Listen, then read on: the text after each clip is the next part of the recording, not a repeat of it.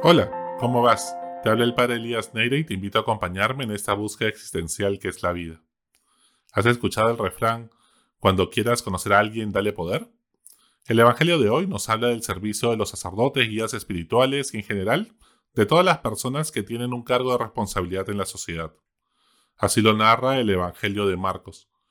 Llegaron a Cafarnaúm y una vez en casa les preguntó, ¿de qué discutían por el camino? Ellos no contestaron, pues por el camino habían discutido quién era el más importante. Jesús se sentó, llamó a los doce y les dijo, Quien quiera ser el primero, que sea el último de todos y el servidor de todos. Para Jesús, el poder le es conferido a alguien para servir a los demás y no para servirse a sí mismo. Si alguien no tiene la humildad y una sana autoestima para ponerse al servicio de los demás, no deberá darle poder, pues hará muchísimo daño. Es así que debemos estar prevenidos ante el abuso espiritual que puede sufrir una persona por parte de un sacerdote, pastor, catequista, coach, mentor o gurú espiritual. Todos nos escandalizamos cuando vemos en las noticias un caso de abuso sexual, pero casi siempre este abuso sexual es el último peldaño para llegar al sótano de la miseria humana, cuando todo comenzó con un abuso espiritual, luego abuso de poder, pasando por el abuso psicológico y físico, y hasta llegar al abuso sexual en algunos casos. ¿Y qué es el abuso espiritual?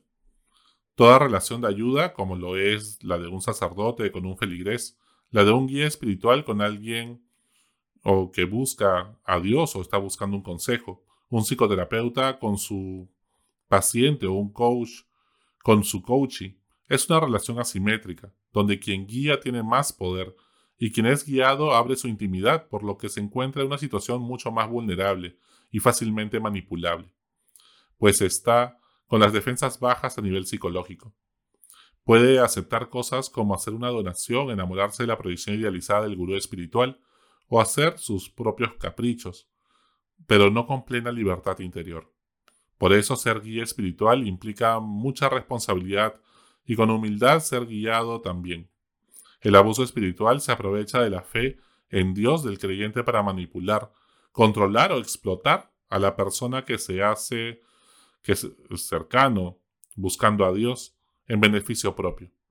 Siempre manipula usando frases bíblicas y anécdotas de santos idealizados sacadas de contexto, con medias verdades y victimizándose. Esto daña gravemente tu relación con Dios, instalando creencias propias de una espiritualidad totalmente tóxica, que no te ayuda a crecer integralmente como persona ni ser más feliz. Por eso el abuso espiritual apaga tu cerebro, para que no cuestiones nada. Te hace dudar de todo para que no puedas tomar decisiones por ti mismo. Te genera culpa, miedo y vergüenza para tenerte en sus manos. Te aísla con celos y chantajes emocionales de tu familia, amigos y otros guías espirituales, para que le sirvas con exclusividad y te amarga la vida, para que creas que sin tu gurú espiritual, que te has salvado y curado tus heridas, no vales nada. Jesús es muy enérgico en criticar el abuso espiritual de los fariseos en Mateo 23. Así también San Pablo cuestiona a los sumos apóstoles y a los superapóstoles ¿no? en la segunda carta a los Corintios. Son lobos que se hacen pasar por pastores, dirá San Juan en el capítulo 10. Son depredadores que buscan solo sus propios intereses en vez de ponerse al servicio de las personas que guían. La dignidad proviene de estar llamados a ser hijos de Dios, no de ser sacerdote. Por eso un laico, una religiosa, un cura, un budista, un homosexual, un ateo, tienen la misma dignidad ante los ojos de Dios. Los sacerdotes no son seres especiales o más especiales que el resto, todos hemos sido elegidos y llamados para una misión especial. El sacerdocio ministerial está al servicio del sacerdocio común de todos los bautizados. El abuso espiritual pasa muchas veces en nuestras narices y no nos damos cuenta, pues muchas veces todos, sacerdotes, religiosas, laicos, vivimos inmersos en una cultura clericalista que facilita el abuso y que tanto daño ha hecho la Iglesia. Por tanto, no solo los sacerdotes tenemos que convertirnos de corazón, sino también los laicos para estar atentos, prevenir estas situaciones y no volvernos cómplices de los lobos disfrazados de pastores. ¿Cómo detectarlo? Acá les doy algunos ejemplos de abuso que pasan con mucha frecuencia. En primer lugar, son muy estrictos, ¿ah? por si acaso, en exigiendo oraciones, ayunos y sacrificios, pero no cumplen ellos nada de lo que exigen a los demás. Tienen una obsesión con los temas sexuales. Nadie te puede pedir detalles de tu vida sexual o amorosa. Eso es abuso. Nadie te puede decir si tienes vocación al sacerdocio o a la vida religiosa. Eso solo lo sabe Dios y tú. Ni siquiera te lo deben insinuar. Buscan conocer tu vulnerabilidad no para ayudarte a sanar, sino para manipularte y ejercer control sobre ti a través de burlas, indirectas, eh, pequeños gestos, hacerte creer que tú estás mal y ellos están en lo correcto. Sutilmente mezclan la consejería espiritual con pedidos de limosna y donaciones. Incluso muchos pedidos económicos son disfrazados de necesidades para el beneficio del guía espiritual, como viajes a Tierra Santa, peregrinaciones, compras de libros que ellos quieren leer, ropa, colonias, terrenos, bienes raíces, propiedades y demás obsequios que son insinuados cuando la persona se siente vulnerable o agradecida por ser escuchada en el acompañamiento o guía espiritual. Tienden a infantilizar a las personas que guían en vez de ayudarlos a madurar y crecer, y que poco a poco no los necesiten, eso los aterra.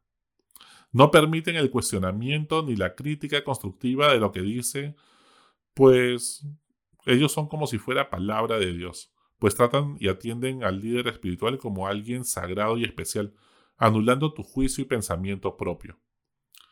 Tienen favoritismos, acaparan los cargos de liderazgo en la iglesia o en el movimiento, dándole un exceso de cargos a los pocos que, en quienes confían y haciéndolos sentir especiales, y por otro lado, marginando a quienes no son de su grupo íntimo.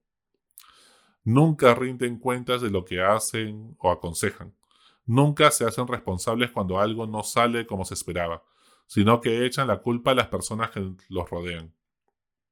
Castigan, marginan o difaman a quienes no se someten a sus caprichos o a su guía espiritual. Te van aislando de tu familia, amigos y otros sacerdotes de otras congregaciones para que no puedas contrastar lo que te dice. Recuerda que en el Génesis Dios le dio al hombre una pareja, una familia para que no esté solo. No le dio una iglesia, una, un movimiento. Además, te ponen a todos en contra si lo contrarías o te alejas. Te manipulan y controlan a través del miedo, la culpa, la vergüenza o el miedo al rechazo y así generan una dependencia espiritual. Otras veces te hace sentir eh, especial, dándote reconocimiento y alabándote con aplausos para manipularte, para que a la semana siguiente te deje de hablar o no atenderte. Todo esto resulta bien tóxico.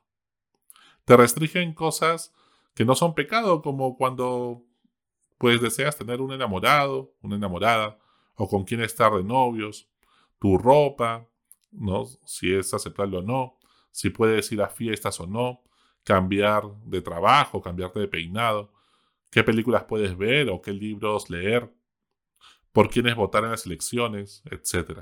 Todo, por supuesto, en nombre de Dios. Eso es usar el nombre de Dios en vano. Mucho más si se hace desde un sacramental como la homilía o un sacramento como la confesión. Controlan las relaciones de los miembros del movimiento o iglesia deciden por ti temas de cuántos hijos tener, ¿no? Antes de conversarlo incluso con tu pareja. Si tener una enamorada o enamorado, cambiar de trabajo, irte a vivir a otra ciudad, etc. Son arbitrarios en mandar cosas que creen ellos por sus gustos y caprichos, desde cómo comulgar hasta qué tipo de música puedes escuchar. Vas perdiendo tu propia identidad. Te das cuenta que todos sus seguidores piensan, hablan y se visten igual, como salidos del mismo molde. Te sientes explotado, trabajando en exceso en servicios pastorales hasta sentirte agotado espiritual y emocionalmente. Cuando quieres dejar de hacerlo, te lo exigen en nombre de Dios, o te chantajean con gestos de inconformidad.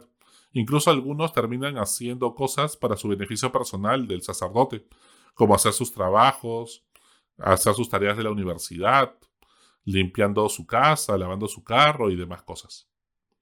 Descuidas otros aspectos de tu vida, como tu familia, tu trabajo, tus estudios o a tus amistades, por las exigencias que te impone en nombre de Dios, y si no te hace sentir culpa. te comienza a contar sus problemas personales, victimizándose y haciéndote tomar partido en contra de otros sacerdotes, catequistas, obispos, incluso. Tiende a relacionarse con personas menores, fáciles de manipular, sumisas y que le hagan, pues que, que no le hagan sombra a su ego que es increíblemente grande. Te hace creer que sin él tu vida se hubiera perdido o nunca hubieras conocido el amor de Dios, que sin su ayuda no serías nadie, de modo que no te alejes y sientas que te debes al, te debes, le debes la vida a esta persona. Te exige exclusividad. Si él se convierte en tu guía espiritual, no deben conversar con otros sacerdotes, religiosas, otras personas de otros movimientos. Deben guardar secreto de lo que te dice porque nadie más lo va a entender, ¿no? Tan elevados misterios espirituales que te comparte. Te hace ver enemigos donde no los hay, proyectando sus conflictos en el mundo de modo que todo es negro o blanco.